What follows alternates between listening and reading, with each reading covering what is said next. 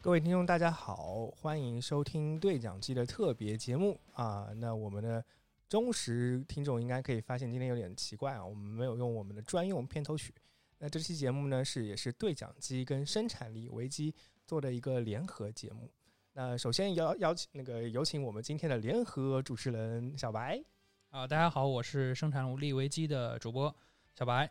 啊，小白。那我们。先有请小白来给大家介绍一下，今天我们这节目主要会谈论哪些话题？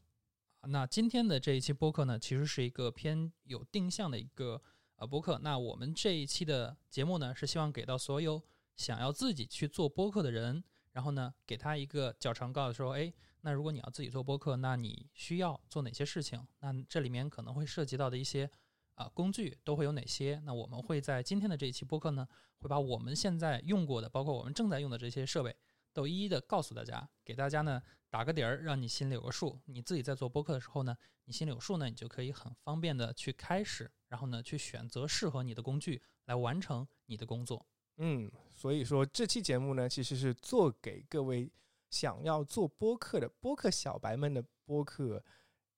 制作的介绍节目。对，那因为刚好我们其实我们俩都手上有很多设备嘛，所以我们想也想借这个机会来。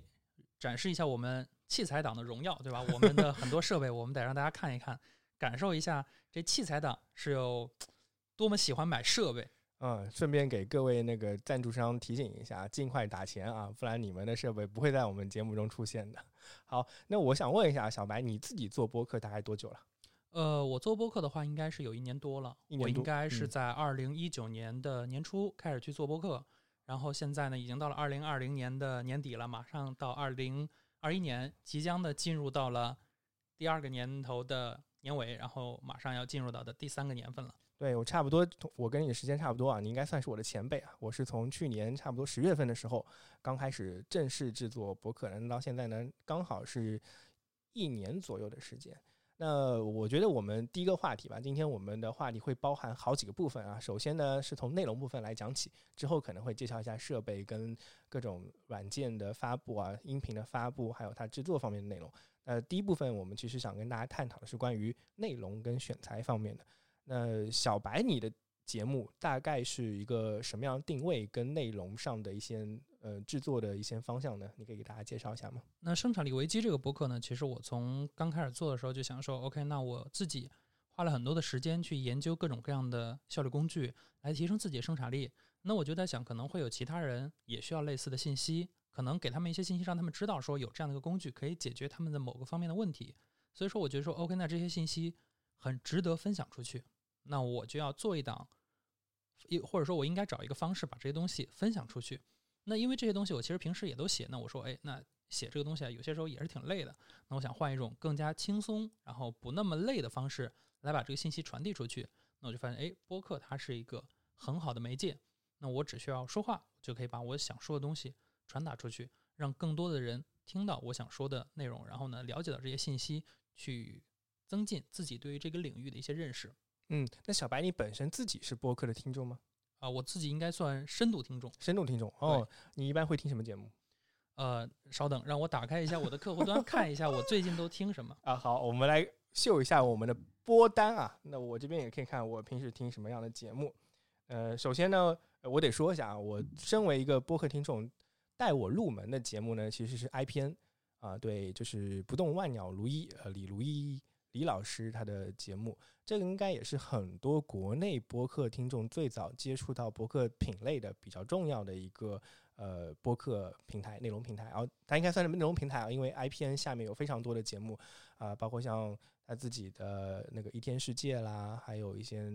软件方面的硬影像，还有像风投圈各种各种各式各样的，然后经过非常多的时间长的一个迁徙，从大概一三一四年到现在，我甚至更早的时候，就他们一三年就开始做了，所以我是通过 IPN 的方式来进入到播客这个媒介的。呃，小白呢？对你说的像 IP 的这些播客，其实我也有听，我听的最多就是 IT 公论啊，IT 公论，对，这是他做的最好的节目吧？对，包括后面拆分出去的风投圈，嗯，对，这些其实我都在听。然后我目前在听的包括津津乐道，然后不丧、捕蛇者说，还有这个让我稍等，我看一下，迟早更新，嗯，然后还有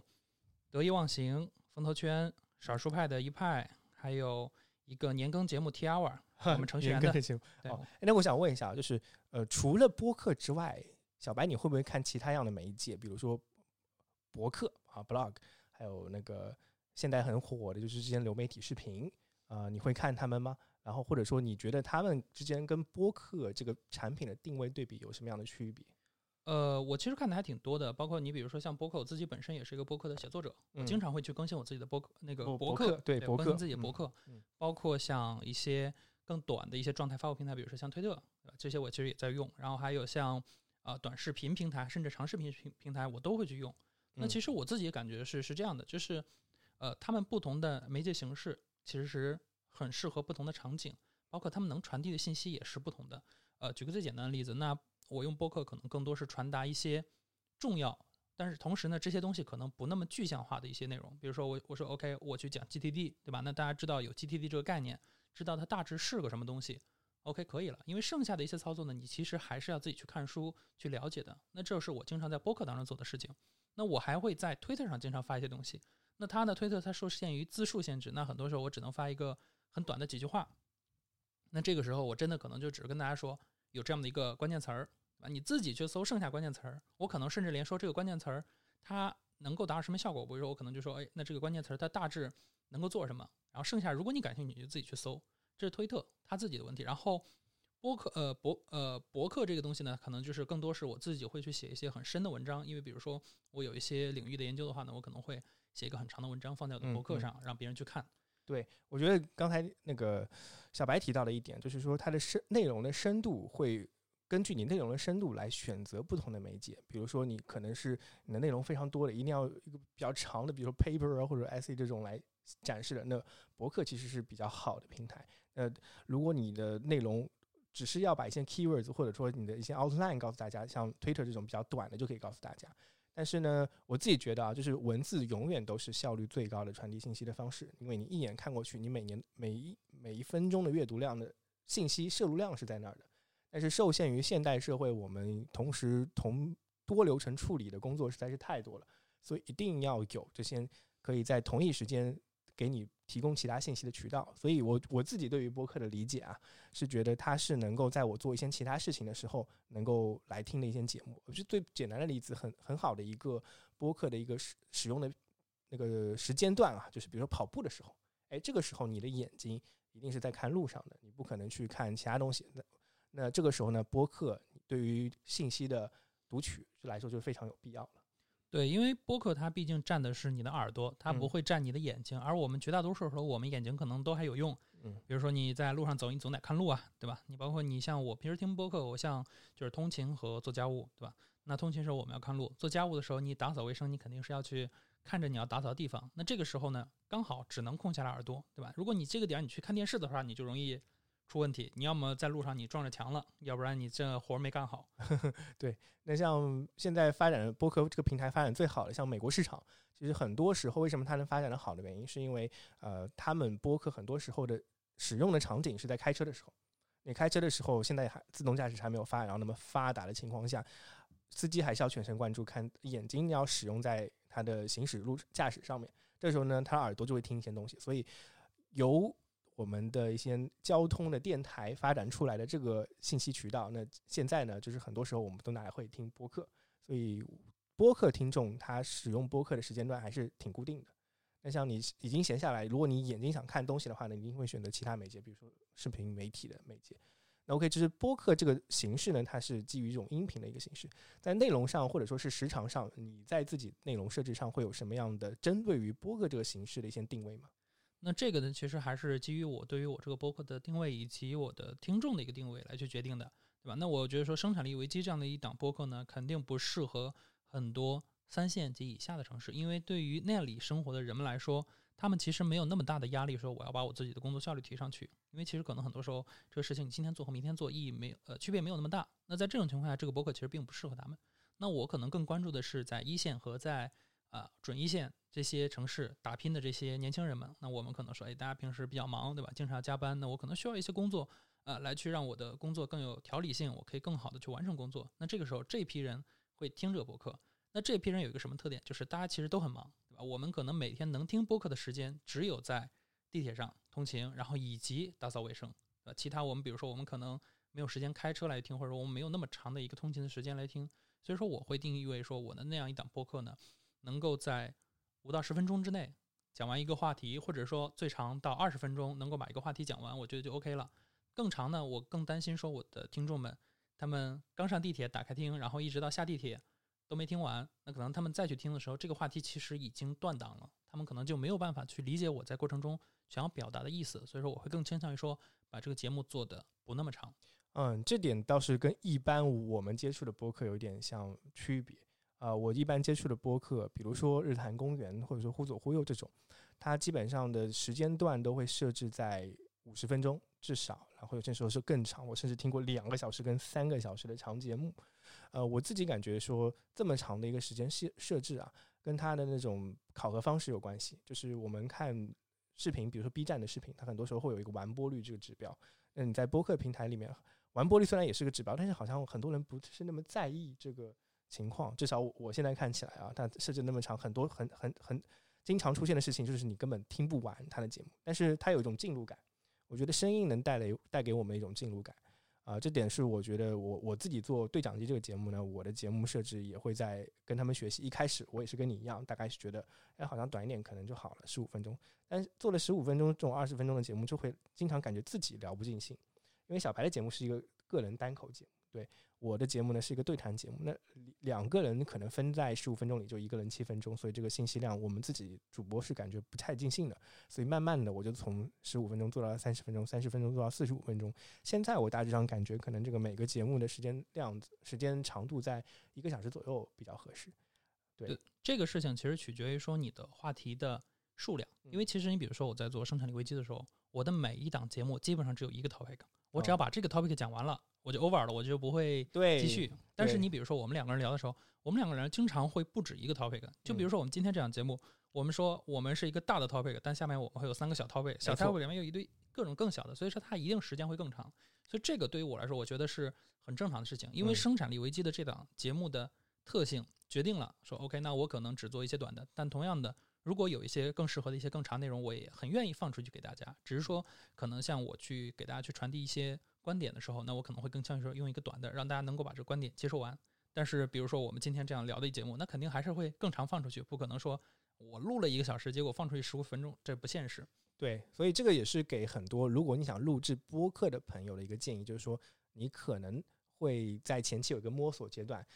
来测试到底什么样的时长适合你自己的主题。另外一点，我其实很想。这点是跟小白探讨一下，因为我跟小白其实刚好就是我们是两种完全不同类型的播客。小白的播客呢是非常有目的性、明很明确的，它的有一个完整的主线的，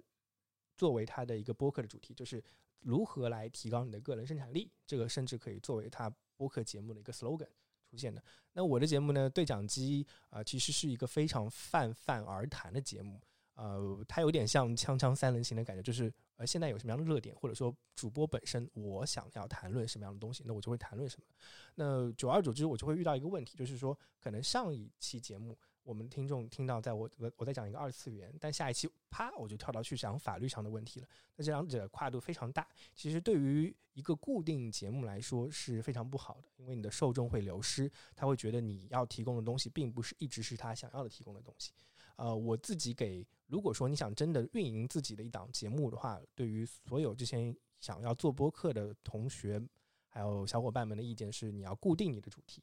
但是如果你跟我这样子只是想玩玩而已，你给自己一个展示的空间，那这无所谓，你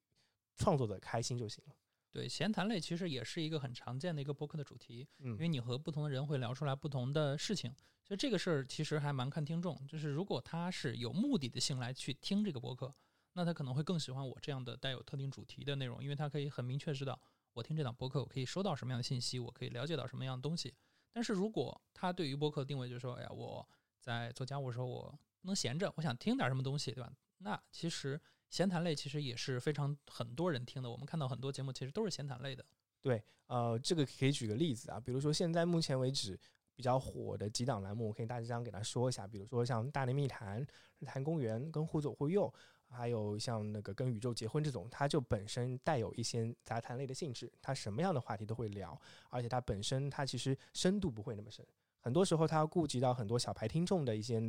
知识背景，所以他会尽量把这些主题给简单化。但是我我发现一点挺有意思的啊，像比如说日坛公园之前有请过詹俊来做一档节目，詹俊那个节目因为很多内容都是非常有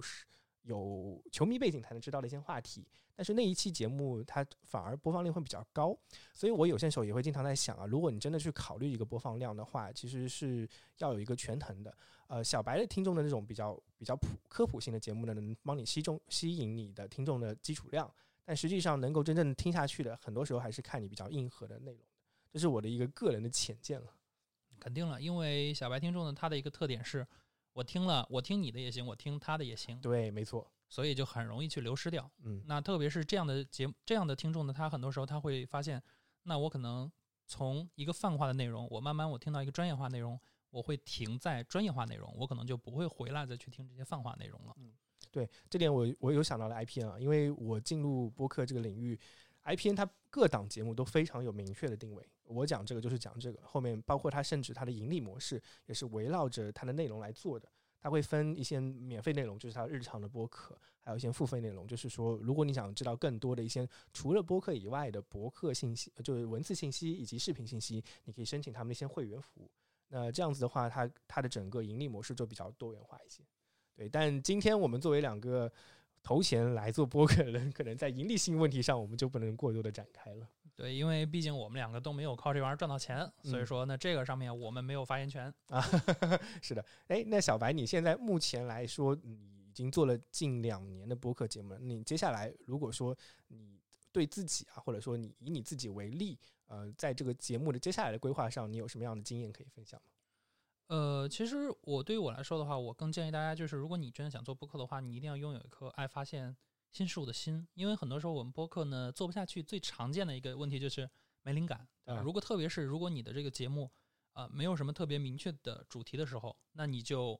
不可避免会走到两条路。第一条路就是彻底断更，对吧？断更。然后另外一条就是，呃，反正我也没主线，那我干脆就无所谓了，我就一直。没主线下去，对吧？我可能和呃越来越多人去聊，那这个节目呢，慢慢你的定位就会损失。所以说我其实蛮建议，就是你要有一个大致定位，然后你去发现更多新的主题，然后要有一颗发现的心，这样呢能够让你的选题库越来越长。对，你选题库长了以后，做不做是另一回事儿，但至少呢，你有足够多的灵感，能够让你想做的时候去做。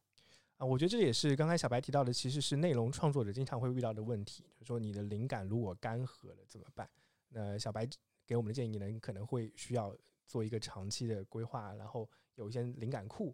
来做一张收集，尽量不要让你这节目的大致方向走偏。其实我就是那个走偏的人呢，我从八月份到现在已经停更了四四个月左右的时间，也是一直在想，哎，为什么好像我的节目因为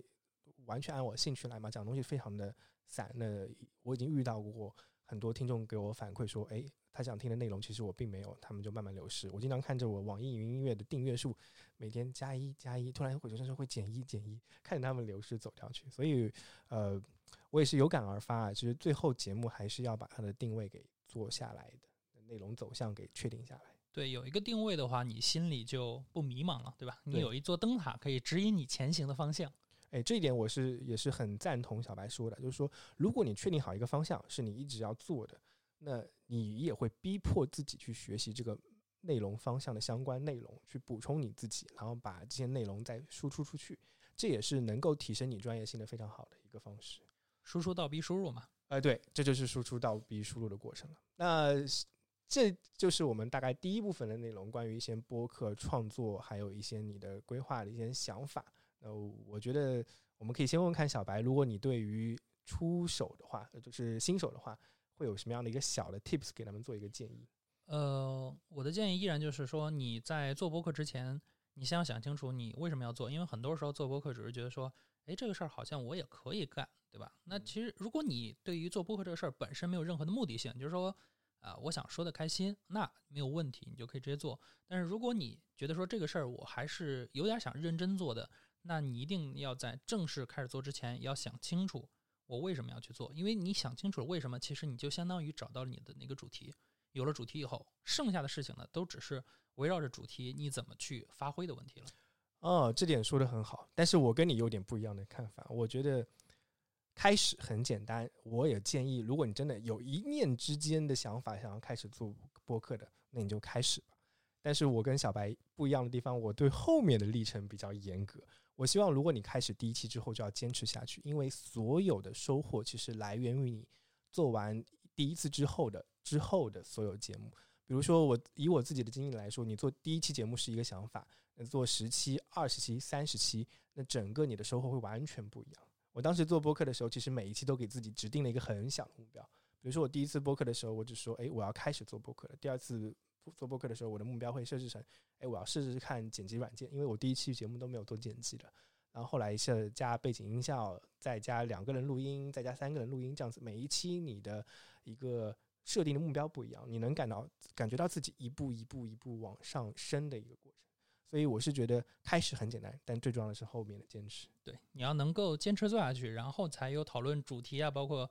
讨论收获这些东西。很多时候我们看到很多的节目都是做了一期、两期、三期没了。那这个时候你就谈不上什么收获了。我周围就有挺多朋友，他们觉得哎录播课还挺好玩的，然后来问我，甚至他们也做了一两期节目，呃，做 demo。但是很多时候我就看到他们，嗯，其实做的节目还挺好玩的，但是两三期之后就没有做了，甚至可能五六期之后就没有做了。我觉得还挺可惜的。对，其实像这种节目，我更建议说，呃，你并不一定要自己起一个节目，其实你可以在网上找到和你类似的节目，并且呢发邮件告诉他们说，哎，我想参与到你们录音当中，我能不能来做一个嘉宾？对吧？因为其实如果你参与做嘉宾的话，你也可以录很几很多期，然后你也可以把你想说的都说完，同时你还不用说自己去开一个播客，然后你要去做很多事情。这些可能比较适合说，哎，我就想，或者说我现在还没什么想法，我就想先开始录。对对，这也是我想说的，就是很多时候，如果你真的想感兴趣的话，我甚至可以推荐你参加对讲机的节目录制。其实很多时候我的嘉宾也是听了我的节目之后想试试看，我也很乐，就是很开放的邀请他们一起来玩，觉得这是件很好玩的事情。那 OK，那接下来我们要谈的话题呢，就是如果你真的有开始做播客的想法之后，第一个问题会冒到你脑中的，你要用什么样的设备来播录播客？对，其实很多时候新手他们在录播客的时候，最常遇见问题就是因为呃，我们说前面的那个思考的过程，它其实不可显，我们很难去想到说我要想什么东西。没错。但是，一到录音，那我们平时大家都没录过音，那肯定脑海里想象的就是。音乐歌声里面，我们看到 MV 里面的各种录音键，我们就想，哎呦，那录音这事儿是不是门槛很高啊？我是不是要买很多东西才能达成我的目标呢？我我当时第一次录那个印在我脑海里，我想到录播客这个事情要怎么样录呢？就是电台，因为我们基本上所有人都会有一个电台的印象，就是你戴这个耳机，面前有一个麦克风啊，就像我们现在这个样子了。然后在一个录音室里，然后有外面可能会有一个调音台，有那个导播在做一些音声音上的控制，这是我们最常脑海里会想到的关于录音的一个情况。但实际上呢，播客这个事情它的入门非常的简单。那小白，你第一次录音是用什么样的设备来录的？呃，我最早是录着拿手机录的。哦，我也是拿手机录的。对，因为拿手机这个东西最好找，而且呢，其实像这些年。移动互联网的发展，像比如说，如果你用像呃国内的像喜马拉雅这样的 app，他们其实就提供了手机录音的选项，所以很方便你去开始录制一个节目。哦，我第一次录音也是就是直接拿手机来录的，在一个朋友的家里面，甚至我们没有考虑任何噪音的问题，因为深圳这边平时外面马路啊车水马龙的声音也是非常大的。我录的时候没感觉到，回来剪辑的时候就是没有剪啊，回来听的时候也没感觉到，但是后来在。各个平台上发布之后，哎，我就发现那个里面的噪音就非常大了。呃，我有一个经，我还有一个好朋友啊，他已经大概做播客，算是我一个播客的引路人啊，叫 Dennis，他的节目叫清空电台，是一场非常好的，嗯，记录这个时代的一些故事的一个档节目。他大概现在已经做了第四季了，加起来可能有近百期。那他的节目呢，一直以来都只用手机录就可以了。嗯，他用手机，用一个 iPhone 的手机，然后另外呢，连接了一个外接的领夹麦，所以我的第一个外挂的录音麦克风也是领夹麦，他推荐我买的一个领夹麦。对，领夹麦其实这套设备我也有，因为我我说了，我也是器材党嘛，所以说我其实我设备很全，包括手机上外接的那种指向性麦克风，嗯，包括领夹麦，然后包括相机上麦克风，各种干麦克风我其实都有一套。然后呃，领夹麦其实应该说对于所有的单人录制。是一个最好的方案，因为你可以马上开始，而且它的这个音效比我们用手机录音这个音效真的是好太多了。呃，领夹麦有个好处就是说它它的指向性啊，我们所有麦克风都有指向性，就是说它到底收音的区域是哪一块。呃，录播课节目呢，我们其实是希望尽量它收集到的声音的范围尽量小，因为播客节目很多时候我不需要它的声音特别的纯真，也不希望它把外部的噪音给录进去。所以麦克风的话，尽量它收音范围要小。领夹麦就解决了手机录音的这个问题，因为手机的麦克风它其实收到外面的声音，虽然已经有一个降噪的过程了，但它其实还是稍微大了一点。所以领夹麦呢，可以把你收音的范围再缩小一点，而且它非常的便携。你当时买那个麦麦克风多少钱啊？领夹麦？呃，我买的领夹麦可能是百来块钱，因为我买的是博雅的，我也没有去买。哦，我也买的博雅。对，这个牌子 呃可能不贵，然后呢效果其实也还行。对我当时是买的，因为我这个节目定位。对讲机的节目定位是双人对谈，所以我当时是买了一个双双麦的，你应该是单麦的哦。对，我是单麦的。对，双麦的话也可能就一百多一点点，也不是很贵。所以你可以看到，如果你真的想开始录制播客，没有其他方面要求的话，那一百块钱的麦克风就已经可以开始了。对，包括你其实包括在后面，其实呃我们在买设备这个过程中，我们会有很多升级选项嘛。那你升级的选项一定是先升级麦克风，再升级其他的。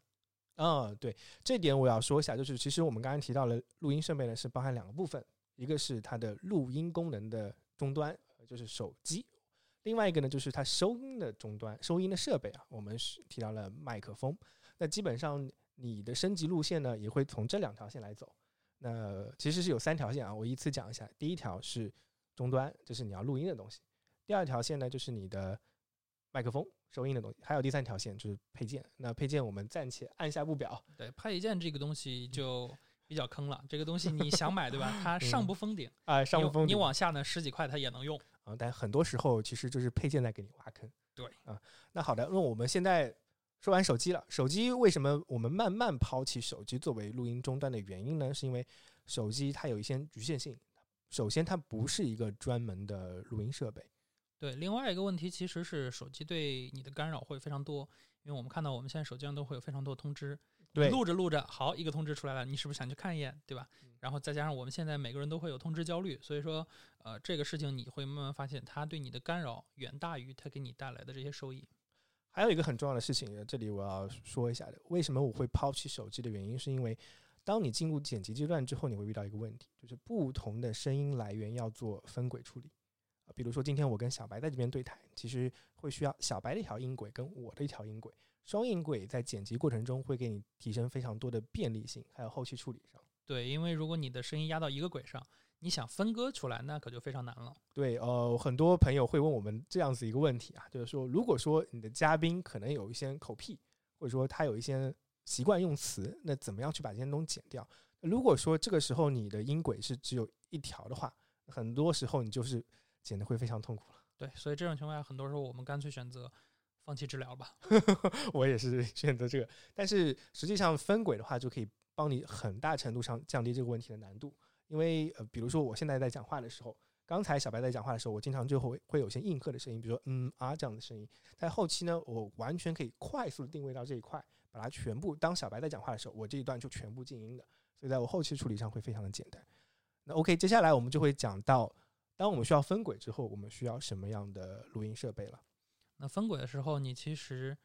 最首先你要做的是升级你的这个录音的终端，因为我们的手机很多时候是不支持多轨录音的，因为你手机的音频输入口就那一个。嗯，对，那你可能需要买一个相对更加专业的录音设备，比如说呃买一个录音笔，它能够支持多个音轨输入的这样的录音笔，然后你就可以开始去录音。那如果你前期已经买了领夹麦，那你现在可能要考虑的是，我买一个。支持多轨输入，同时呢支持三点五毫米耳机插口的这样的一个输入的录音笔，因为你买的录音笔可能呃你的麦克风可能都是三点五毫米的这样的一个输入口，然后配合去录音。当然这个过程中啊，呃升级路线是非常长的。比如说像我刚刚提到的是三点五毫米的，但实际上我们俩今天录音用的呃几乎没有三点五毫米的设备，我们用的都是更加专业的啊卡农口，就是我们在呃 KTV 对在 KTV 看到的这样的一些。更粗的一些线啊，现在的 KTV 基本上都是以无线麦克风为主了。但是早些年啊，大概十年之前，当我还念大学的时候，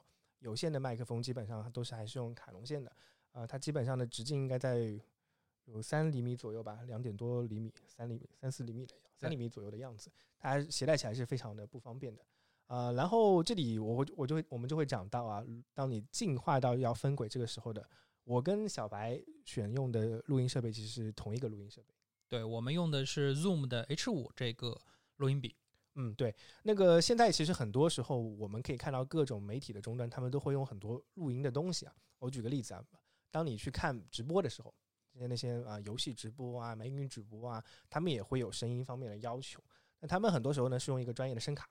声卡来做的，那声卡的问题呢？很多时候有些声卡只有一个卡农输入口，所以它只能做单人的声音的录制。那我们选择的 H 五呢？因为我跟小白都有一个特点，就是我们都需要去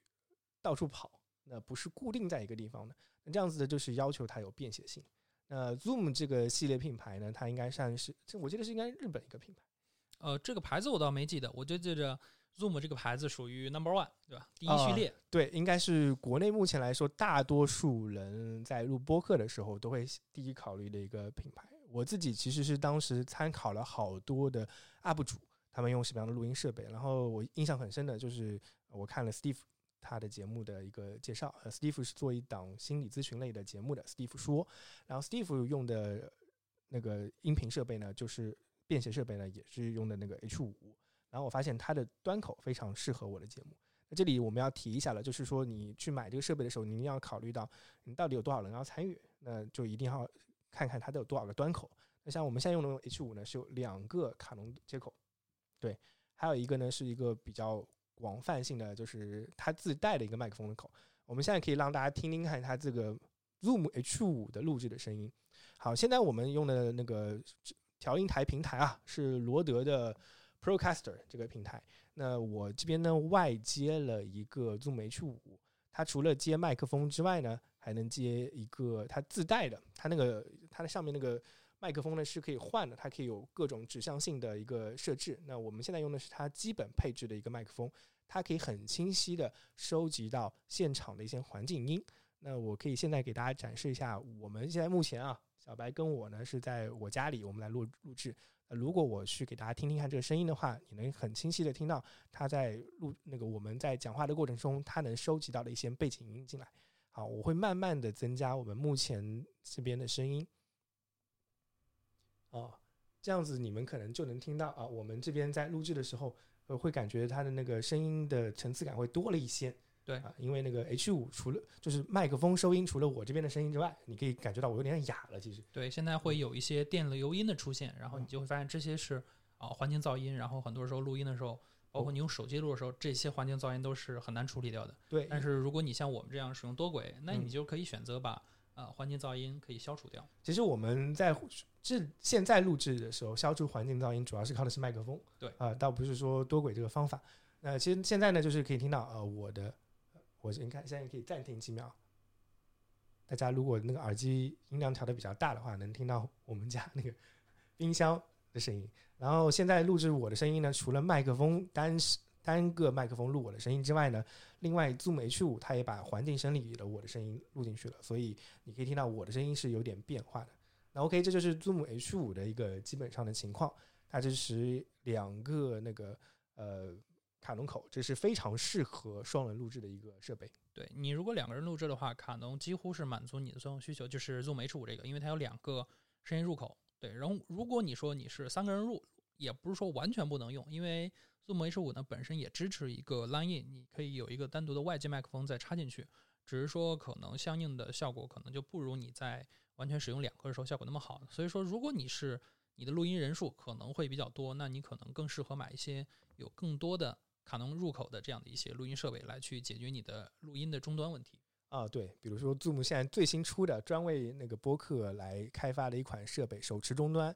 叫做 P 四，还有 P 八两个，它就是非常适合多人的多个麦克风的录制。那我现在这用的 H 五呢，还有一个特点就是说它还是可以外接，比如说你手机，如果你手机有三点五毫米，或者说你。苹果手机换一个三点五毫米接进去的话，还可以录手机的声音。所以，如果你本身的节目的流程已经设置好了，你要接先外接的背景音跟效果音，它其实是完全可以满足的，这点非常好。对，这样的话，你对于很多包括偏娱乐向的一些节目，那这些背景音啊，包括这些啊盒子的笑声啊，都会是非常重要的一个环节。嗯，对。那讲完 H 五呢，我们就会讲到，我们俩其实都已经从手机啊一步跳到 H 五了。H 五大概售价我们可以 透露一下。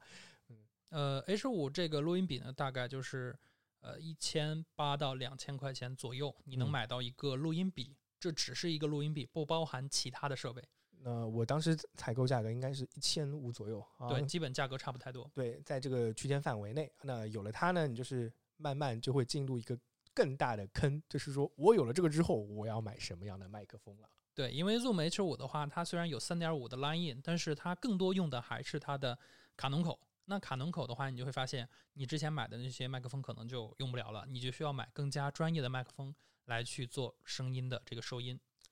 呃，这个时候很多时候我们听我们自己听的那些播客，比如说诶 IPN 的节目啊，或者说是听那些日坛公园，你就会觉得他主播的声音非常有层次感啊，中音啊，什么低音浑厚啊，高音哦高音应该没有，主要是中音那个中低音的效果会非常好。那这时候你就会想到要换麦克风了。那麦克风这个呢，就是一个深不见底的大坑了。对，其实麦克风这块儿，就是因为麦克风的生产不像录音笔会有那么多厂，那就是录音笔厂家可能相对很少。我们说啊、我们知道的就那么几家，然后剩下的可能更多都是什么带什么智能功能的各种各样的录音笔。对，但是麦克风这一块儿呢，就是各种品牌都有，然后依然是预算低的，你几十块钱也能拿到一个还能用的麦克风。但是往上高了走，对吧？那也是几百块钱一个麦克风，甚至上千一个麦克风，也是非常常见的事情。唉，是啊，那我们这里可以讲一下啊，我们目前啊现场摆的呢，我们就摆了三个麦克风，两个品牌的三个麦克风。那我们目前使用的呢这款呢是罗德的 PodMic，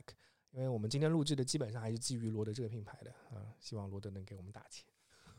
有赞以后有赞助费用。那我们现在用的呢是罗德的 PodMic，大家可以感受一下。那稍后呢我们会换另外两个麦克风接进来。呃，首先的麦克风我们可以说一下啊，麦克风分两种基础的形式，一个是叫动圈麦，一个是叫电容麦。那我们现在用的是动圈麦。呃，小白有没有用过电容麦？呃，其实我平时还蛮常用电容麦，因为我除了录播客以外，我会录一些视频。那视频的时候，我基本上插的都是电容麦。哇，你电容麦用什么型号的？呃，我用的是杰博朗的一个耳机，然后它哦那个耳机默认的都用的都是电容麦嘛。然后那个耳机的收音效果就是非常清晰，它会把环境音几乎也收进去。对，嗯这是电容麦的一个非常典型的一个特点。对，电容麦典型的就是它非常金贵，然后它收音效果非常的好，一般会用于录音室的音乐的收集啊、尤其是在音录音室里，因为它的隔音效果非常的好，那尽量它会把所有最沉静的声音的声声音给收集起来，所以它要求它的收音的灵灵敏度就特别的高，什么声音都能进去。如果我们现在换成电容麦来播的话，你可以非常听清楚的听到，哎，我们这边冰箱的声音，还有外面猫叫的声音都可以收进来的。那电容麦呢，有一个特点就是它保存非常的要求很高。对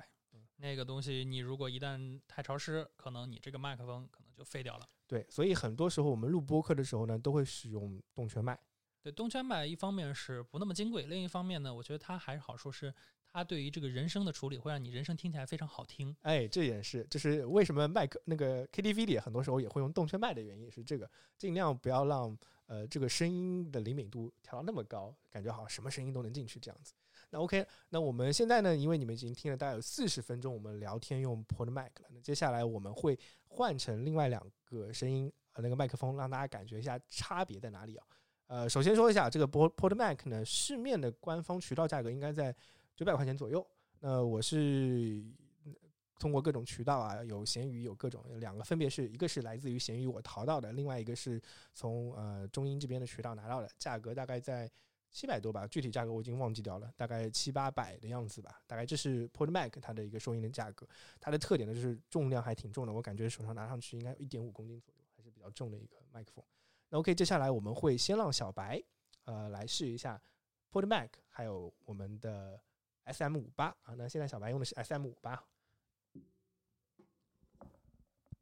啊，这是 S M M 五八，对，好，大家能够听到我现在声音吗？因为我现在说话用的就是 S M 五八，然后这个声音其实和刚刚的 Pod Mac 就会有一些细微的区别。对我感觉你用 S M 五八之后，因为我现在设置你的音量是基本上在同一水平线上的啊，对但是它那个声音的话，我感觉 S M 五八要稍微大一点。是的，它声音会更大，然后可能我感觉它的收音也会更加的清晰一点，我会有这种感觉。嗯，哎，那你觉得就是你自己来听啊，因为你两个声音你都能听到，你会比较喜欢 S M 五八声音还是 PodMac 声音？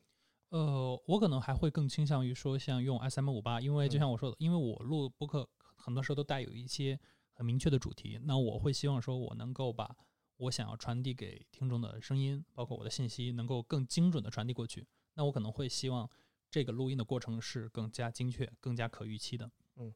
我自己其实一直以来，当时我去选购麦克风的时候，也是会有一个考虑，到底是买舒尔，应该是舒尔对不对？对，舒尔，舒尔系列的麦克风，还是选择罗德系列的？那后面我选择罗德系列的原因很简单，因为我想把整套就变成罗德，这样子感觉视觉感官上会比较好一点。然后我今天是第一次看到 S M 五八的实物，我感觉它整体上重量还有它的那个便携程度都会比我现在的 PodMac 要好。对 S M 五八的话很小，它你拿在手里，你就可以拿它当唱歌的麦克风去用，对所以非常的方便。呃，它很像唱歌的麦克风，就是呃比较古典的那种造型。对它它是一个圆口的 Pod Mic 呢就是一个圆柱形的。对 PodMac，其实我们可能看的更多的就像是电台的，他们可能会从高处架起来，它这个是我见这个 PodMac 这种形态会比较多的。这一点我要提醒一下，PodMac 是一个不小的很坑啊，就是罗德系列的麦克风都有一个特点，我不知道是是不是罗德系列麦克风的特点，就是说你买它之后，它的设设置会非常的困难。像我这个 PodMac，它只呃基本上我只能用这个它自带原装那个架子来装，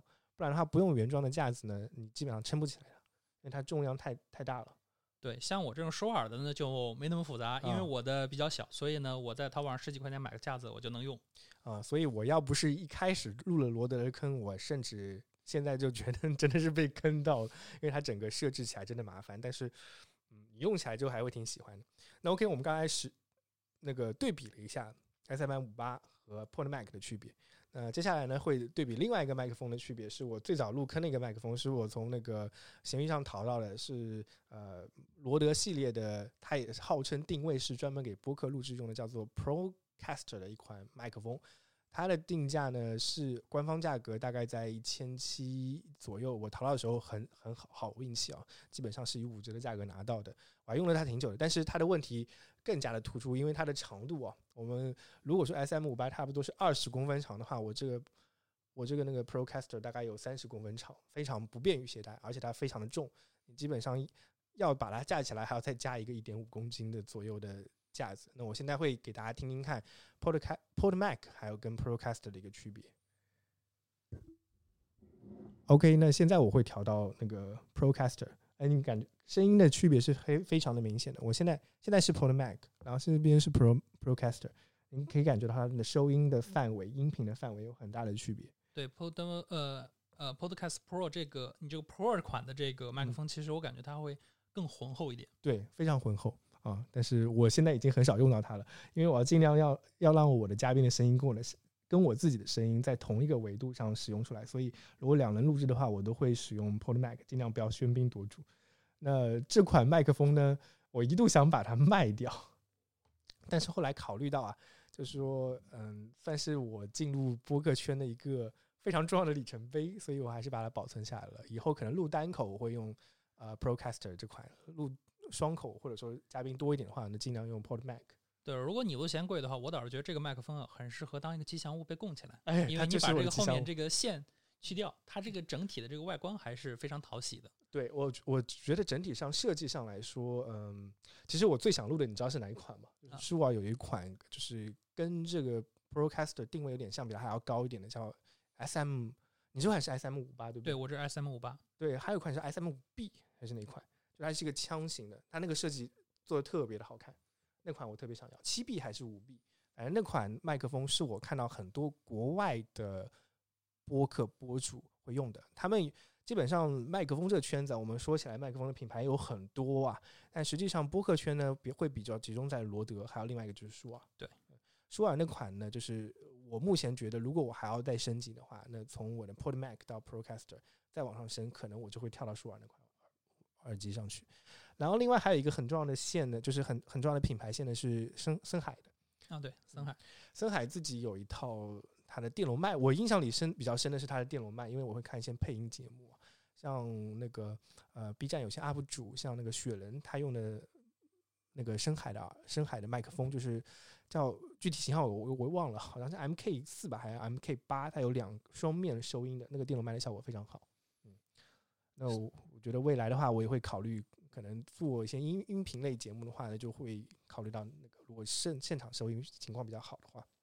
对，反正是设备这个坑啊，就是大得很，各种啊。品牌、各种产品线，然后各种选择，其实对于刚开始做播客人来说，可能会有点迷惑。嗯，但是我觉得这是一个很好的学习的过程。对你可能需要去，包括你去了解说，呃，电容麦和动圈麦的区别，包括新型收音和这种全向收音的区别等等各种东西，其实它们适用的场景是各自不同的，并不是说哪个好哪个坏，因为他们像比如说我们说新型收音，像我们用的这种麦克风，很多都是新型收音，它就比较适合人声说话。但很多时候我们也会看到有一些麦克风，他们是双向收音的，那嗯种再去做对谈式，其实效果非常好，因为它一个麦克风可以解决两方面收音的效果。对，是的。其实那个我们跳回到前面我们用的设备啊，Zoom H 五，它其实已经可以说解决非常日常的一些收音功能的。很多时候我看到那个呃一些 UP 主他们做 Vlog 的时候，也会用到这款录音笔。呃，罗德本身它也是非常支持这些 UP 主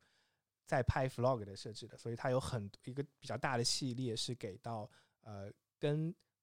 相机啊、做单反相机做结合的一些指向性的枪麦，它那块做的也比较好一点。对这块儿，其实 Zoom 就没有什么太多的东西，但是呃，像罗德它会有非常多各种各样的麦克风，各种嗯形态的，你都可以架在你的这个相机上去拍 Vlog。对对，那好了，我们现在刚才也说了麦克风的我们自己两个人的一些经历啊。那现在呢，我们现在使用的呢是罗德的叫 Procaster 这款，应该是已经出了几年了吧？一八年还是一七年出了一个调音台啊、这款调音台的特点呢，哎，我们就要说到了。除了你的终端啊，除了我们的录音笔，还有这款调音台之外，还有一个比较好的就是通用的调音台。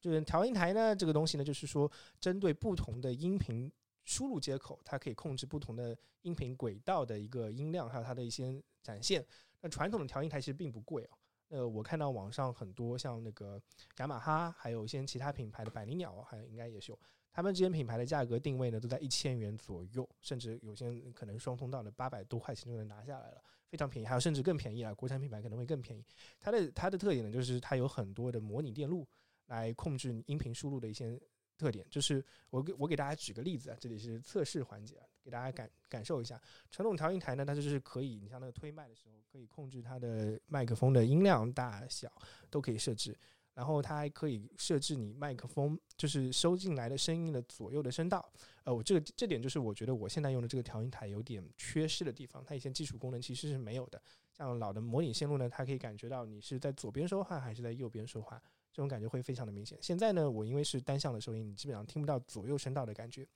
当我的听众来听我的节目的时候，他左边的耳朵跟右边的耳朵听到的东西应该是一模一样的，这个就减少了它完声的一个层次性。另外呢，一般他们因为传统调音台它其实制作音乐的，它可能一个音轨是给吉他，一个音轨是给鼓，另外一个音轨是给其他的乐器，还有一个音轨是给人声。那每一个轨它的设置都会有一定的区别，所以那个的入门等级稍微会高一点，但是玩起来你会觉得特别特别的有意思。对，因为其实像那个东西，对于就播客这个场景而言，呃，还是有点太复杂了。毕竟我们在录播客不会突然就拿出一把吉他开始弹，我而更多还是大家在嗯这里去聊一些自己想聊的东西。而且那个稍微来说便携度非常的低。呃，一般你四路的轨道，四路的那个调音台，它整体的面积可能就有三十乘以三十，我就都觉得是最小的了。嗯、我现在这款的呢，Procaster 呢，它给了四个通道的麦克风，就是最多支持四个人通话，呃，四个麦克风，三点五卡农线，啊、就是卡农线的这个输入。另外呢，它有几条线，分别是它的 USB 接口可以连电脑的手机接口是，其实是一个三点五毫米的接口，还有一个是蓝牙接口。蓝牙接口等会儿我给大家展示一下。另外一个比较好，它有一个预制的一些音频的设置，像我们刚开始最早的时候听到的一些 intro，我们的 opening 的那个声音呢，其实它是预制的一个 opening 的声音。那它也会提供一些预制的声音给到，比如说这种罐头笑声，呃，然后像一些欢呼声啊、鸟声啊，还有鼓掌的声音啊、鼓声啊，这些都是可以在预制设定的，所以它可以尽量简化你的播客的录制过程。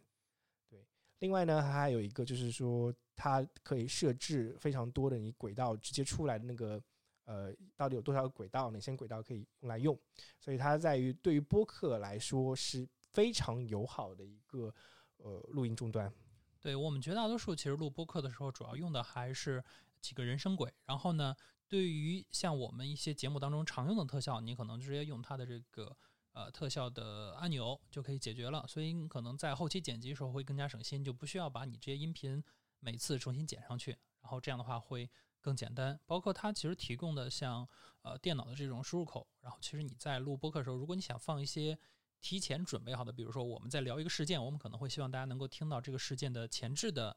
声音，比如说可能是其他电视台的一些录音的话，那这个时候它的这个 USB 输入其实就到了这样的一个效果。对那这款播客录音台呢，基本上是四千块钱左右。呃，对，有点贵，有点贵，呃有点贵对。这个我觉得啊，我自己买设备，因为我是抱着比较玩一玩的心态来做的。我有个感觉，就是说我为什么是什么样的动力让我越来买越来越多的设备的原因，是因为我觉得，因为我花钱了，所以我把这件事情坚持下去，甚至甚至要拿它来赚钱。对，这个其实也是很多时候我们设备党常干的事，就是钱我都花了，我总要录几期节目。是的，是的，是的，你一定要给自己压力的，你不能让他们吃灰。你看放在他吃灰，你就会觉得心疼，你就要做点什么。啊、很多时候我自己会考证啊，考证的时候我也是这样想的。很多人说，哎，你其实你很多那个学习资料，你网上就可以找到免费版的，你为什么要去考证花钱？其实很多时候我就是给自己压力来着。对，而且其实呃，题外话就是，你比如说我们去网上找很多资料，那个事儿很多时候就是浪费你的精力。你不是说找不到，但是你说我可能花一个小时去找，我觉得可能还是让我花几十块钱我去买本书，我会更愿意。哎，对，这点我很赞同小白啊。当你慢慢做成一个事情之后，你会发现最大的成本不是钱，时间，对，是时间。如果说一个设备能够把你原来要做两三个小时的剪辑内容，在录制过程中都已经解决了，你省下来两三个小时，每一分钟都很重要。是的，我可以这么来说吧，你可以算算看你自己的工资是多少钱，你的时薪是多少，然后你再算算看你在调制这件事情上的时间到底适不适合让你去买一个设备。对，特别是如果你经常录制的话，这个事儿你还你还不能只算一次，你要把所有的次数全部都乘上去，你就会发现这个事儿还是很值得花一笔钱去买的。对呃，那我给所有想做播客，如果想尝试一下的话，那我的建议呢，其实是说你可以不要像我这样子，因为我其实也是一步一步过来的嘛。那比较重要的一个节点就是说，你开始买录音笔的时候，呃，我倒会更倾向于说，呃，你要开始买麦克风的时候，嗯，对，因为录音笔这个事儿，呃，说白就是你如果就像比如说像我那样，我可能是更多是一个人单口录，那我可能我不会先入录音笔，但我一定会先买麦克风，因为麦克风的话就意味着我的播客的音质可以到一个新的水平上去。嗯，没错没错。那我我其实觉得啊，就是声音这个事事件呢，我也是做播客之后才感觉到它非常非常的重要，因为很多时候我们容易陷入的一个误区，我们看视频的时候总觉得好像画面是最重要的，但实际上很多时候呢，带给你沉浸感的是音频。呃，我前段时间在看一个那个 UP 主在做一个家庭影院的一个节目，他就提到一个观点，我非常的赞同，就是很多时候我们经常说进入式体验。那现在呢，就是如果是你用水桶理论来看你的所有的装备带给你的体验的话，很多时候那个长板啊，其实是你的电视机或者是这件视频的显示器，它已经把那个板已经非常长了，现在有八 K、四 K，你们都会可以买得到。但很多时候，为什么你感觉那个点呐、你的兴奋点就是不能被调调动起来的原因，就是因为你的短板没有被弥补上。这个时候，这个短板呢，就是你的音响系统。对，其实这个事儿就像我们为什么要去电影院看电影一样道理。没错，你要是说电影院那个屏幕，对吧？它那个分辨率可比不上我们自己的电脑，对吧？甚至我们买的显示器，嗯，但是人家那个音响效果确实不错。哎，对，这就是为什么我们要去爱看 IMAX 电影，还有看有些那个杜比音效的电影的原因了，因为他们提供的全声场的那种临场感非常非常的震撼。对这种东西，我们自己在家你戴个耳机是很难模拟出来的。嗯，那个音浪的感觉。那像现在我们录播课、啊，也是尽量想让我们的听众能够尽量的进入到我们谈论的话题里来。就像我们现在在这边聊，但如果你在听节目的时候，你也在就在我们边上看我们一起聊天，这种感觉。对，这是我们想给带给观众的一个体验。那接下来关到关于设备呢，我们还有一个很重要的话题要谈，这点也是一个非常重要的，大家都会遇到的问题，就是异地录制的问题。对，其实异地录制我自己接触的不多。我有一次异地录制的经验呢，其实是我作为嘉宾，然后在津津乐道那边，那次是我在微信的公开课现场，然后我去参与录制。当时我们是直接用电话接入的，因因为我们发现你现行的很多的这些异地录制的设备延迟很大，然后或者是有各种各样其他问题。那特别是其实，呃，如果你是刚刚开始做播客，我其实还不是很建议你去搞异地录制，因为异地录制你会遇到比面对面录制多非常多的问题。我可以这么说吧，如果说你面对面录制遇到的问题是一个数量级，那异地录制的数量级可能是乘以三或者乘以四，会多很多。为什么会这么讲？我举一个很简单的例子啊，异地录制你会最基本要解决的问题就是说，你的音频输出到底有几条轨道？啊、最理想的状态我们前面说到了，就是如果你要录节目，最好是每个人说话它有一条音轨，这对样我们后期处理的时候比较方便。那异地录制呢，首先你要解决你的通话的软件层面上的问题，你到底是打电话还是用其他的会议软件？那现在会议软件的选择也非常多，像腾讯会议、微信语音、QQ 语音，像 Skype，还有像 Teams 各种，还有像呃 Zoom 啊，这种都是大家平时会选择的。但它每个不同的平台，它能提供到的录音是不一样的。你像微信啊、你打电话你就不能录音。呃，QQ 音乐呢，它是可以帮你录音的。然后 Zoom 呢，它是除了帮你录音之外，还可以帮你降噪，然后做一些分轨处理，它也可以做。所以这点对于你做一些播客来来说就非常的适合。是的，因为这些东西呢，你可能刚开始做你意识不到，但是一旦你真正开始做，你会发现这些东西还真是非有不可。如果没有的话，你的时间会大量的被消耗在剪辑的这个过程中。对，所以最简单的方法其实就是说，你通过这些录音软件它输出的软那个音轨，你直接拿来用就可以了。但那个时候呢，就是会丧失很多细节。我举个例子啊，像我们这次录完大概一个小时的时长，它如果用呃 Procaster 或者用 Zoom，它输出的文件那个大小大概在一个 GB 左右，这是非常大的一个文件。而如果同样的时长你用 Zoom 来录，它可能压缩到只有一百兆左右，你会丢失很多声音的细节。那现在呢，就是说还有另外一个方式，就异地异地录音的方式，就是说每一个人录自己的音轨，然后去做合成。对，这个也是一个比较常用的，但是呃，这种方案呢就有一个问题，就是你要有足够的设备给你们的嘉宾去准备。是的，我现在我现在之前的我的效果啊，就是说我之前录过几次，那我会用我的麦克风或者我用 Zoom H5 来录我自己的声音。我另外一边的朋友呢，他可能会会用一个 Mac，对，或者用他一件其他设备来录他的声音。那我遇到最大的问题就是背景噪音的问题，就是你会很明显的听到，当有他说话的时候，哎，你就能听到他那边的背景音。我这边说话的时候，我这边声音都很干净，没有背景音的。对，因为你用的是动圈麦，他用的是电容麦，所以这个事儿啊、几乎很难去避免。对，呃，我觉得这点呢，如果说你的听众没有那么挑剔啊，他还就是还好还还是可以接受的，因为内容总是呈现在那边。但我自己的有点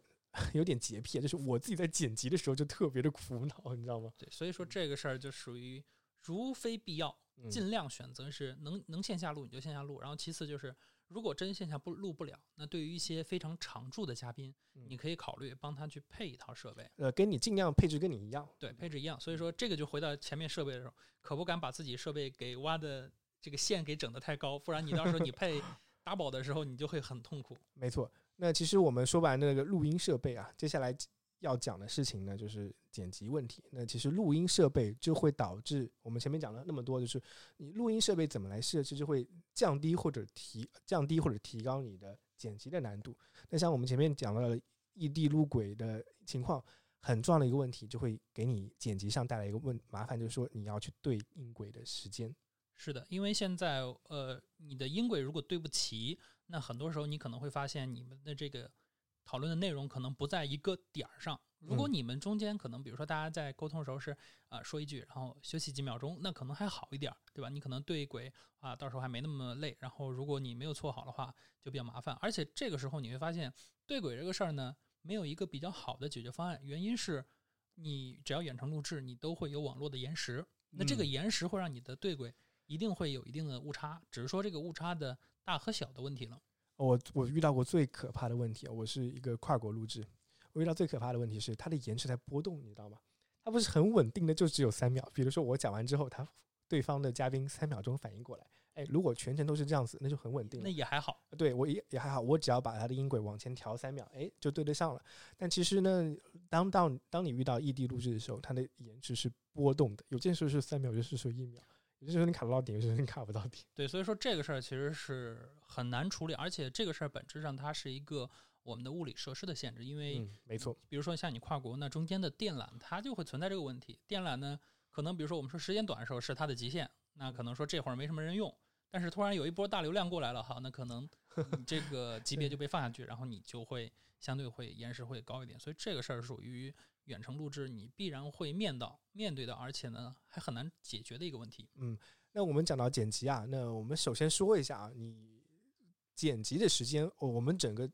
产品的制作，我们播客内容制作，它会包括前期的策划、定主题，你要讲什么内容，可能你会写一些大纲，甚至是一些文稿，作为你的一个呃 reference，作为一个参考。然后我们会调试设备，那设备其实只是一个调制的过程了。那接下来就剪辑了。我想问一下，你一般小白做一期节目大概要多久？比如说你做一个十五分钟节目，大概准备时间要多久？呃，我的准备时间基本上在一个小时。哦，那很短哦，非常短。对，因为我的节目本身它的就是第一就是我的本身节目时间不会很长，我就是嗯五到十五分钟，没错。所以我需要准备的稿件也不多。然后另外一个就是我的内容呢，因为它会比较聚焦，然后聚焦的好处是我可以直接在我的知识库里面去搜，我嗯把这些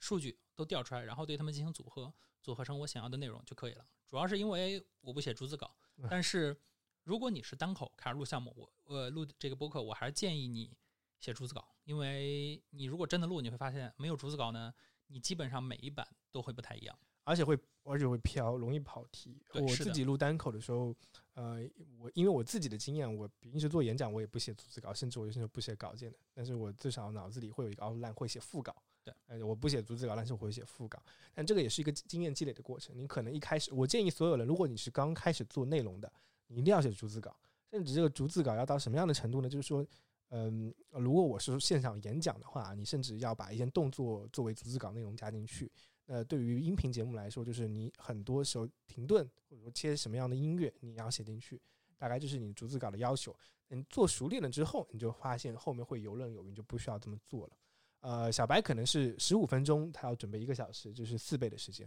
我自己的经验啊，如果你去做我播客的剪辑的话，我同时准备的前期准备时间肯定，比如说一个小时的节目，那我前期基本上要做两个一两个小时的准备时间。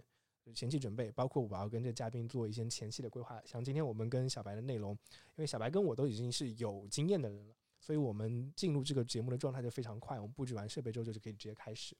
然后，但有但但对于有些嘉宾来说，他可能要熟悉一下，因为他们可能没有录播课的经验，还要跟他介绍一下录播课的一些环节，还要跟他过一下大纲。这个时间可能就会一个小时还有两个小时。甚至很多时候，我跟嘉宾要做一个嗯，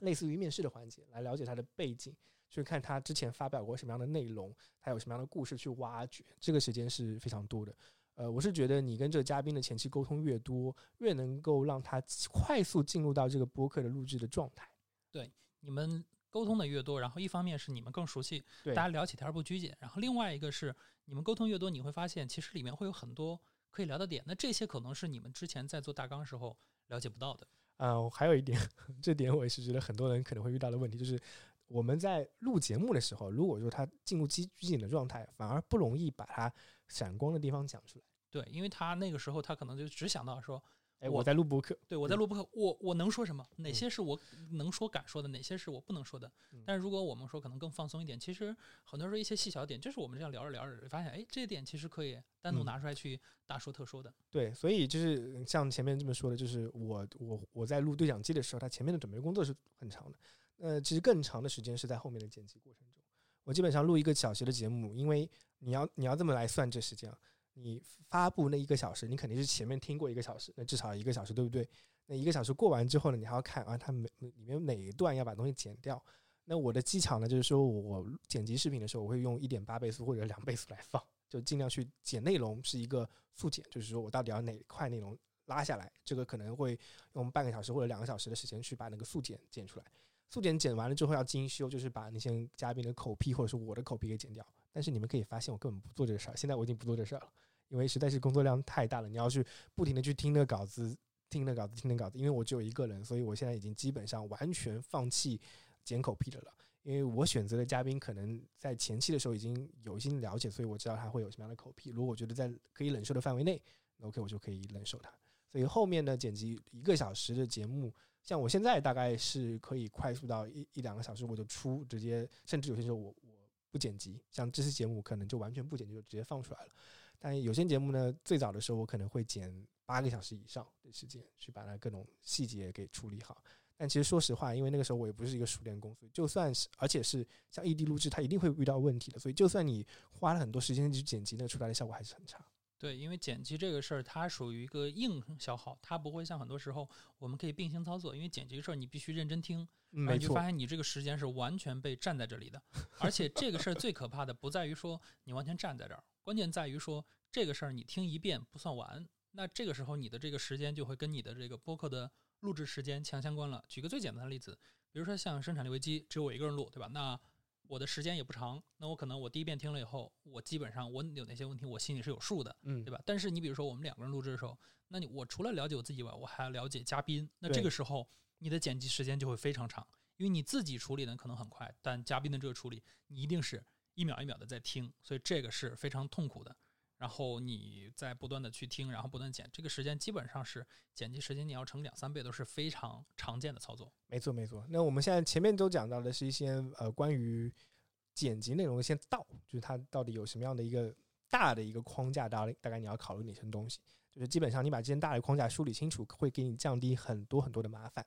接下来呢，我们可能就要从数的方面来考虑一下了，就是我们会讲到一些剪辑软件的东西。那最后你来剪辑呢，肯定是用基于剪辑软件的。那现在不同的剪辑软件，你在剪辑播客这个内容的时候，其实差别也挺大的。对对我剪辑这部分，我用的是 Adobe 家的 AU，因为这款软件呢是我买了 Adobe 家的全订阅，所以说反正是有钱钱都花了，对吧？钱反正花了都花了，是吧？嗯所以说我也就用它来去剪辑，再加上这个软件呢，我其实在高中时候就接触过，嗯，所以说我直接用它算是比较熟，就直接上手开始剪了。对啊，那个我们可以听到啊，虽然小小白这个可是大户啊，直接上了 Adobe 的全家桶。我前段时间剪视频的时候，我也一度的考虑过要不要买一个全家桶，但是我想了我使用场景实在太少了，基本上只用只用剪音频的，而且我已经是个另外一个软件的那个上手玩家了，所以我就没有没有下定决心来换过来。但其实很多应该是剪辑播客的时候都会用到 Audition 的，对，呃，对，但是嗯但是嗯如果你刚开始录播客，我强烈不建议你用 Audition，原因很简单，因为这玩意儿贵啊。嗯，对，呃，当然也有，也现在你也有渠道去搞呃到盗版的，对你肯定可以搞到，但是呃，体验是不一样的。对另一方面是我们也不鼓励大家用盗版，因为这嗯个事儿毕竟对于软件公司也是一个伤害。嗯，对。那我们这么说吧，就是除了 Audition，我觉得它是一个进阶产品了。对，甚至从整个音频工程，我们如果跳出播客这个领域来说，音频工程来说，因为音频工程主要像你做电影做这些效果音啊、人物的声音啊、背景音啊，其实是一个音频工程。他们要求的剪辑的轨道会非常非常的多，可能一个你看我们现在上映的一些电影啊，那可能一个轨道工程下来有几百个轨道，甚至一百多个轨道都是很简单的一件事情。那像这种音频剪辑软件，它其实有很高的门槛的。呃，我知道有几个软件，但现在我名下已经忘记掉了，像什么 Pro 什么什么的，他们价格非常的贵。那基本上入门版的话，其实 Audition 在整个音频工程里面，它可能只是一个入门级别的软件。像 Mac 端还有一项有一个叫 Logic 的，它这个也是一个，呃，Mac Mac 比较好的地方，它它的剪辑软件是免费的。对呃，Logic 是要付费，大概官方售价是一千三一二九九的价格，但是终身版。另外一个呢是自带的有个叫 GarageBand，对呃呃不是我不知道是不是 GarageBand 对，是酷睿酷乐队嘛？中文你现在搜那叫酷酷乐队。乐队对，另外一个呢 iMovie 其实也可以做，但是就是呃你相对来说要复杂一点。那这个是 Mac 端的有两个免费的，你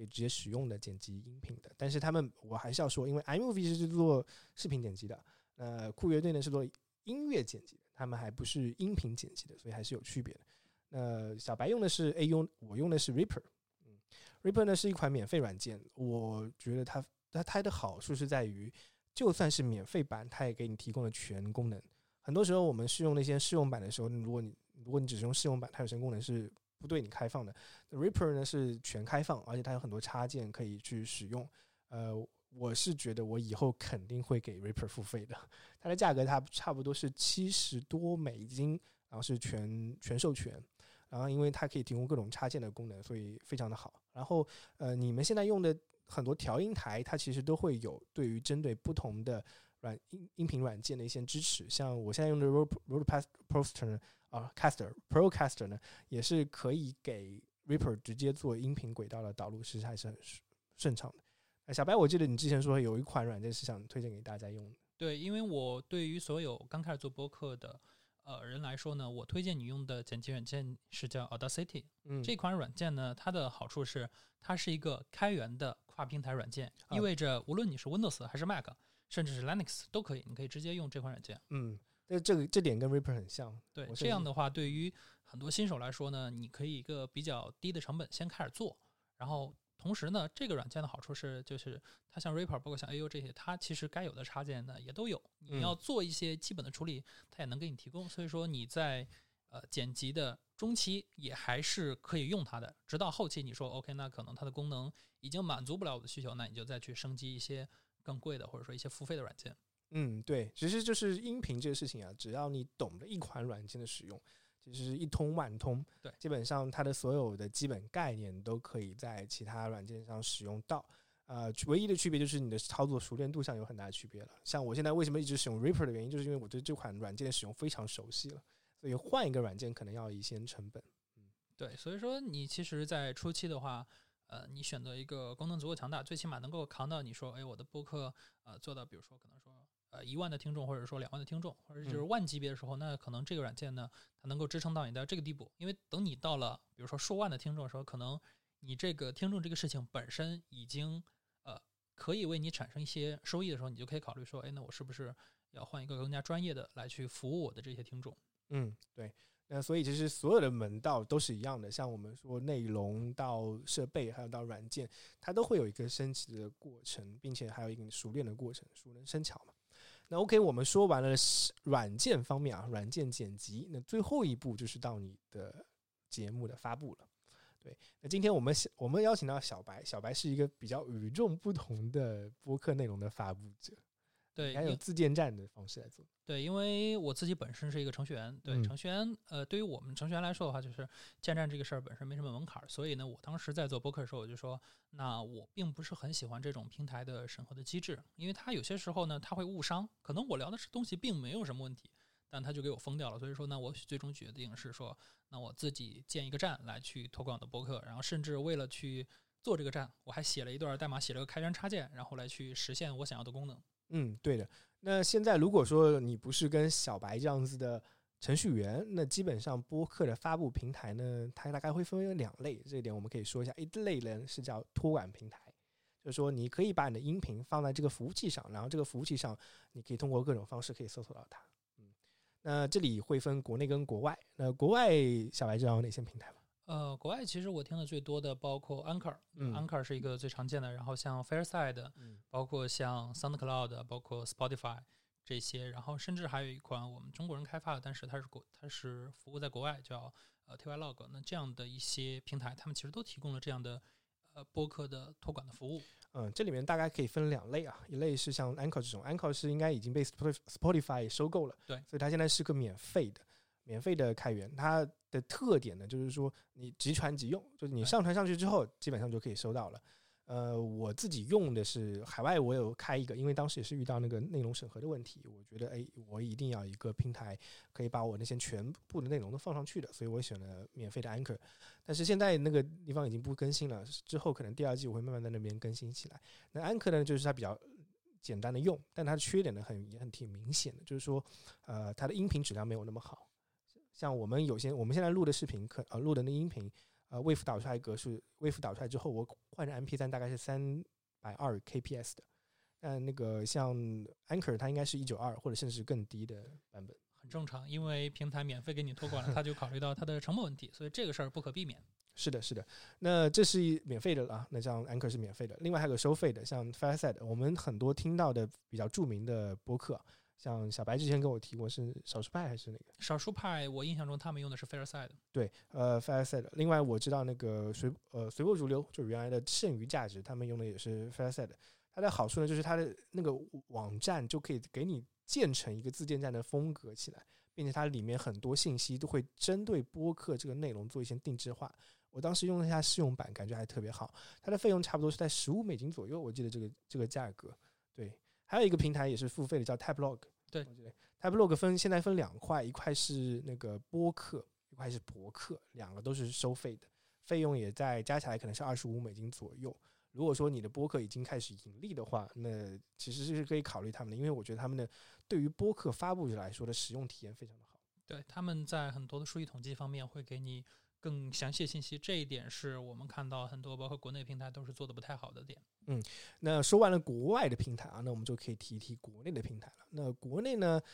今年号称啊，二零二零年还是二零一九年，我有听到一个说法，说好像是那个播客平台，就播客这个音频的节目的一个元年，大家各个音乐版权方、呃音乐平台方都在布局这个，包括我们知道的 QQ 音乐、网易云音乐、喜马拉雅这些。那我们其实也可以在国内可以分成两块了，一块是呃针对音频节目的，我们把音频分成这样子，音乐跟内容，那就是完全的个人内容的这种。音频这音乐这块呢，像 QQ 音乐跟网易云音乐，之前他们是没有专门做播客这个品类的。对，那我们因为在这个圈子里也知道，他们最近在这块布局。对，因为我前几天还去腾讯那边去参加了 QQ 音乐对于播客他们的布局的一个用户调研。嗯，对，呃，网易云音乐其实也有，像我最近就看到他们原来，因为我们作为那个发布端，经常会看到他们其实只对音乐发布者有一些那个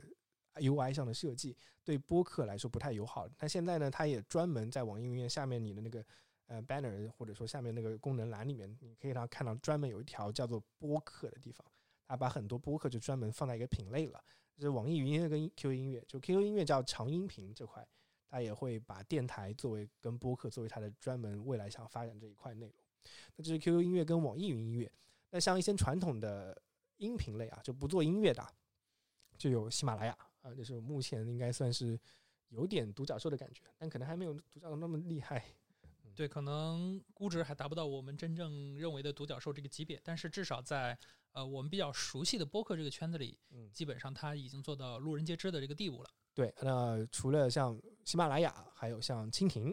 还有像荔枝，对吧？他们都是算是这个播客平台的。我有，我有，我有，我有忘记掉某些人吗？呃，应该是没有。啊其实我们了解最多的基本上也就这三家了。啊，对，还有一个呢，就是有些专门的音频节目啊，音频的 app，像看理想，它其实也是一个播客定位的，但它其实是基于梁文道那块的一些内容。还有另外一个，我知道得到也应该也算，对，它也应该也算，只是说他们可能在对外宣称的口径上，他们可嗯能不会说我是一个播客节目，他可能更多在乎的说，那我叫知识付费 F，对吧？呃，对。那其实这样子的话，就是我们以喜马拉雅为例啊，那喜马拉雅呢，我我基本上所有的播客播主都会选择喜马拉雅，因为喜马拉雅会提供比较便利的托管服务，并且还有连接到那个嗯 Apple 播客的这个平台。那我们我们现在说的是托管平台，那 Apple 那个播客平台呢是一个泛用型的通用平台，我们放在后面说。先讲托托管平台，托管平台呢基本上就会给你提供一个接口，让你上传自己的内容，并且给内容添加上各种标签跟它的一些基本的属性。那你要做的事情呢，就是把这些内容填好，然后准备好一个适合你播客的一个 logo，还有你的每期的封面，那 OK，你就可以完成这个节目的发布。然后接下来我们就要说到泛用型平台了。你发布是一回事儿，那其他人通过什么样的渠道听到你的节目是非常重要的。对，其实像播客这个圈子呢，最常用的还是泛用型播客客户端，嗯包括我们其实像今年火起来的小宇宙，包括苹果手机自带的播客的这个 app，他们其实都是泛用型播客客户端。那他们其实都不会像喜马拉雅这样只能搜索自己平台的内容，没错，而这些软件呢，大部分都是通过一个 ISS 地址，我只要有一个地址，我就能听这个节目。所以说，嗯他们这些的话可能会更在意说，诶，我有没有一个特定的地址可以让我去看到这个节目？那除了用户自己去把这个地址填进去以外，那一般来说，我们看到这些 app 其实他们都会有一个平台来让你去提交自己的播客，你可以把你的播客的地址贴在里面，然后他们的平台呢就会去抓你的播客的基本信息，这样他们的用户在他们 app 当中去搜你的播客的名字的时候，就能够找到你这个播客，然后就可以去听。嗯，没错，你可以这么理解啊。托管型平台，国内的托管型平台，它都有个特点，就是说，呃，我是自己有自己的厂牌，喜马拉雅就是喜马拉雅，你能只只能收到喜马拉雅的东西，你收不到 QQ 音乐里面的电台节目。那泛用型平台就是说，你 QQ 音乐，呃，像荔枝、呃蜻蜓，只要他们提供这种托管服务的，可以对外开放，你都可以搜到他们。所以我们是建议所有的博客听众呢，你们是使用泛用型平台来听节目的。对，毕竟泛用型平台你的可选项更多啊，能嗯够更加深刻的感受到播客这个生态当中的多样性。对，没错。那现在呢，我们可以分两块来说啊，就基本上国内现在异军突起的小宇宙是作为比较好的一个泛用型平台的，它对于我们发布者来说，有一种感觉，就是说，哎，我的听众其实都是播客听众，那播客听众都在用小宇宙，那他们在小宇宙上的反馈会给的非常的及时。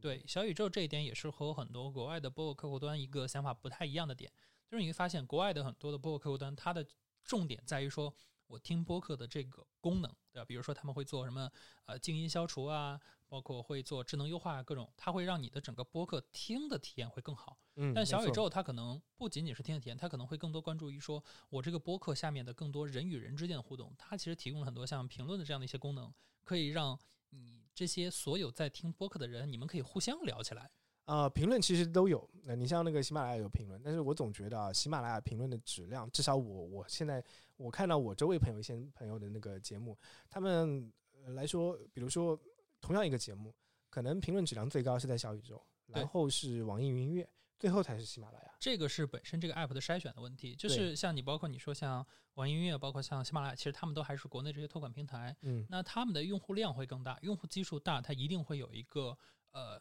人均水平的一个降低的，这是一个必然的过程，因为嗯我们的、我们中国的人均水平就是这样，对吧？然后而你像比如比如说我们说像小宇宙，包括甚至像国外的这些客户端，它会有一个使用上的门槛儿，这个门槛儿呢其实就过滤掉一部分人，所以呢你可能会看到一些更加友好的一些评论。啊、也不是说友好吧，就是要它的质量要高。对意思是它要真的能给你提出来东西。很多时候我看喜马拉雅上的播放量是比较高的，基本上，但是他们没有评论，因为很多时候喜马拉雅的听众其实是音频内容的听众，他会听有声书，听会听相声，会听其他课程，对他不是专门的播客。对他没有意识到我在听播客，他嗯只是说我在听音频内容嗯。但是我们可能说用小宇宙也好，还是用其他的播客客户端，他就会有意识到说我是在听播客这个品类。嗯哎，这里其实就有一个很核心的问题了。那我们前面讲了那么多东西啊，如果说你的听众来问你，播客到底是是个是个什么样的东西，你怎么解释它跟其他音频节目区别呢？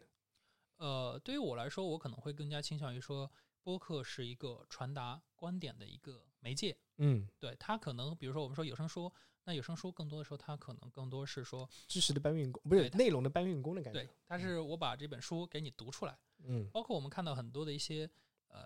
一些灵异的故事吧，这些类的其实也有一些专门的这些节目，包括它和也有一些类似的播客。那你会发现它里面其实就是我们播客可能会更多有一些主播自己的一些个人观点，但是一些灵异类的节目可能真的就只剩故事了。嗯，对。那我们前面讲了那么多啊，也是慢慢进入到了我们的最后的尾声啊。那今天我们也是找到了小白，我们两个一个有两年，一个有一年经验的播客博主，其实我们俩也算小白。今天也是小白给小白们讲播客制作。对我们更多还是说自己的一些经验能够分享给大家，我们也不是说是什么。呃，头部的播客，我们俩就估计也就是脚后跟儿级别的吧，呃，不是脚后跟儿级别的，是脚指甲级别的。脚趾甲级别的啊，甚至更少。但是，但是我是觉得，就是说，嗯，我们今天讲的内容非常非常的少。其实，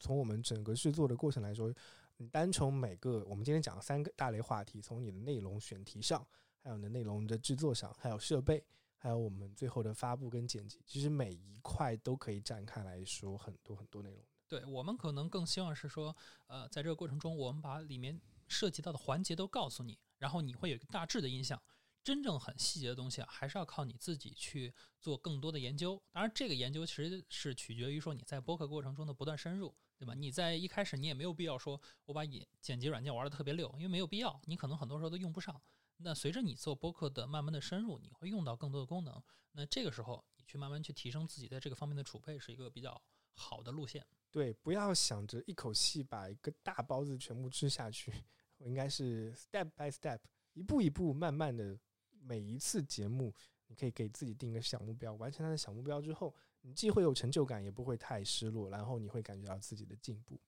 对，其实前前段时间我看到那个群里有小朋友在问，就是不是小朋友，另外一个呃播客的播主在问一个新的功能，就是说如有没有一种功能是说可以根据你播客的内容来做快速的定位的，比如说，哎，我今天现在在讲到这个话，我在讲内容，或者说是讲到剪辑，它可以快速剪辑、快速定位到我这块内容，来做剪辑。呃，他当时是提供了一个国外的案例，但国内可能基于中文平台还没有这种功能出现。但是我自己是感觉，未来其实基于音频的很多提高你剪辑效率的工具，未来还是有很大空间。对这块儿其实呃，当时他提出来的时候，我看了一下，嗯就是我也想了一下，国内为什么没有呢？核心点是在于说，呃，国内很多时候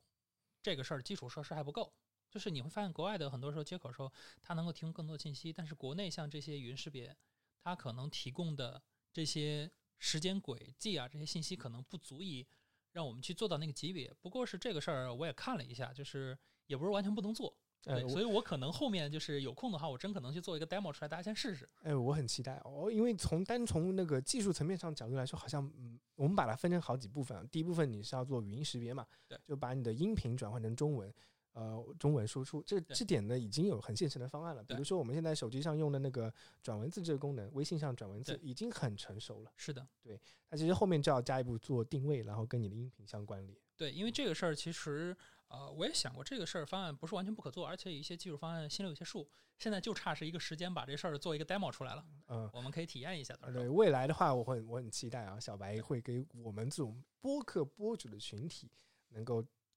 提供一些帮助我们提升效率的方案，比如说很多插件，它其实很能给你提升效率的。对，很多时候这些功能，呃，我们说它可能也没有那么深，但是你要用在这个场景，好像也确实就效果就挺好啊。嗯至少我当时在我当时在群里，我看到那个是我当时我就挺惊讶，我说哎，还有这个功能，我也是，我也是第一次听到看到之后，没想到。但是你仔细想想，觉得那个功能其实还真的还挺适合我们剪辑的。对，非常适合剪辑。而且有一点我，我觉得是很必要的一件事情，就是说，呃，我们音频，我我一直之前一直在想一个问题，我做了音频节目之后，我到底要不要把音频里面所有内容输出成文字稿，然后发发发到我的博客里去？呃，如果你把它放在博客，而不是放在 show notes 里，我觉得这个事儿是很有必要的。嗯，因为音频呢，它毕竟是一种传递方式，而且音频的问题是在于不好检索，对，对吧？那你其实可以用文字的方式把它发到你的博客上，然后让更多人去看到。而且如果这个事儿可以无痛的去做，那我觉得这个事儿其实对于大家来说都不会那么抗拒。我们抗拒的是，我录完音以后我再听一遍，我再打出来，这个事儿就有点扛不住。哎，小白，我记得你的生产力危机应该是有文字版的？呃，因为是我在做大纲的时候，我会把我的所有资料全部都列出来，我可能到时候就直接把我这大纲往上一贴就完事儿了。嗯我也觉得，就是今天我在跟你录这个节目之前，因为我觉得很多时候我们录的这个这期节目的内容其实是可以作为文字版输出的，我就会考虑到，哎，我这期要不要做一个文字版？但是因为这个工作量很大哦，因为呃，你们可以知道的就是说，现在如果我这个节目一个小时，我们现在录了一个半小时，一个半小时直接输出，比如说我现在用呃叫什么飞讯啊，讯啊，飞讯飞，讯飞啊，，讯飞是直接可以导成中中文的出来的，这个是比较快的。问题点在哪儿呢？我们一个半小时，我们每我们俩的语速大概在一分钟两百三百字左右啊，至少对呃三百字左右。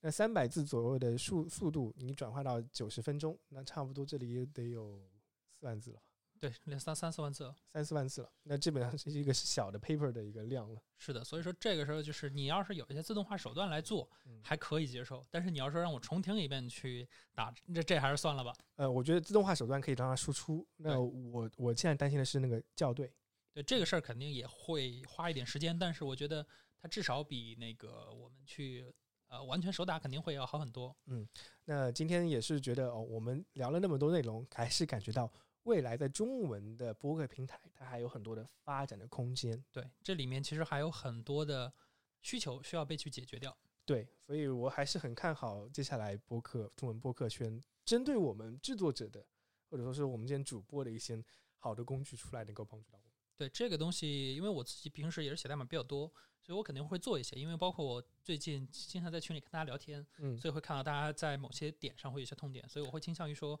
呃，先把一些小的痛点先做出来一些 demo，让大家去试一试。如果大家觉得这个不错嗯，咱们就继续做；然后不行的，这个 demo 就被放弃掉。嗯，对我可能还会去做一些工具，因为毕竟我是搞开发的嘛，搞开发的做这个事儿肯定还是比其他人去做会更简单一点。至少我可以零成本的先启动，然后做出来以后，哪怕我们再去投入更多的精力来把这个事儿做得更好一点。嗯，嗯，是的，是的。那今天是非常开心，我们对讲机和生产力危机一起合作做了这样一期针对播客制作者的一个小的 tips 的建议的一个节目。那我们俩前面也说了，我们也是小白，嗯觉得很多事情呢，我们分享出来，大家是可以让大家共同进步的。对我们不一定说我们说的东西不一定对，但至少我们希望说啊、我们的内容呢会有一定的信息量，这至少给你指条路。你哪怕自己去获取更多的信息，我觉得这个都不是坏处。嗯，好的。那我接下来也非常期待啊，生产力危机接下来给我们分享的更多的知识，还有更多的一些能够提升个人效率的一些建议。对，肯定的，这个还是要去做更多内容，然后持续的把这个节目给录起来。嗯那也非常希望大家能够同时收听、订阅我们的生产力危机以及我的对讲机节目。那对讲机节目呢，第二季最近也在已经在发布了。我们第一期节目呢是讲了一些关于 GNC 四八跟塞纳河的偶像的故事。那之后我们还会做其他几期关于偶像内容以及我们一些其他内容题材。那小白同学呢也会在我们的其他节目中出现。呃，未来可能我们也会经常邀请小白来参加我们的节目。对，毕竟我们俩住得近，所以说呢，还是能够经常线下录一录的，对深圳播客圈即将发展起来了。不容易，不容易。好好好，那接下来呢，就是我们本期的一个 ending part。那我们会分享一首歌给大家。呃，非常感谢大家收听本次节目。啊、我是主播大 R，那欢迎哦，不是不是欢迎了，那这位是我是主播小白，啊，那谢谢大家。谢谢大家。